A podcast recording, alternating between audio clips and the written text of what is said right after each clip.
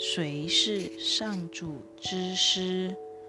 一，任何人只要决心成为上主之师，他就是他，只需具备一项资格，就是他在某时某地以某种形式下定决心，要把别人的福祉。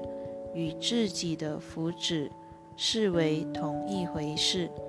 心地至坚之后，他的道路便已开启，他的前程万无一失。一道光明射入了黑暗之中，即使只是一线光明，已经绰绰有余。他与上主签了一个协定。即使他可能并不相信上主这一回事，他已成为传递救恩的使者，他已成了一位上主之师。二，这些老师来自世界各地，来自各种不同的宗教背景，甚至毫无宗教。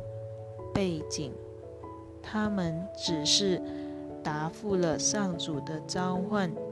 这一召唤原是向普世众生而发的，他一刻不息，也无所不在。他招请教师们充当他的代言人，拯救世界。闻其声者颇众，答复者却。积息，然而这是迟早的事。每个人最后都会答复的，只是这个结局可能拖延了百千万劫。为此之故，他制定了一个上主之师的计划。他们的任务。纯粹是帮人节省时间。每个人开始时都仅如一线光明，只因这光明以上主的感召为核心，故能变造寰宇，无远弗届。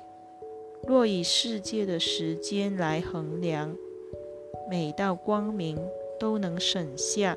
千年的光阴，然而时间对那神圣的召唤本身而言，其实毫无影响。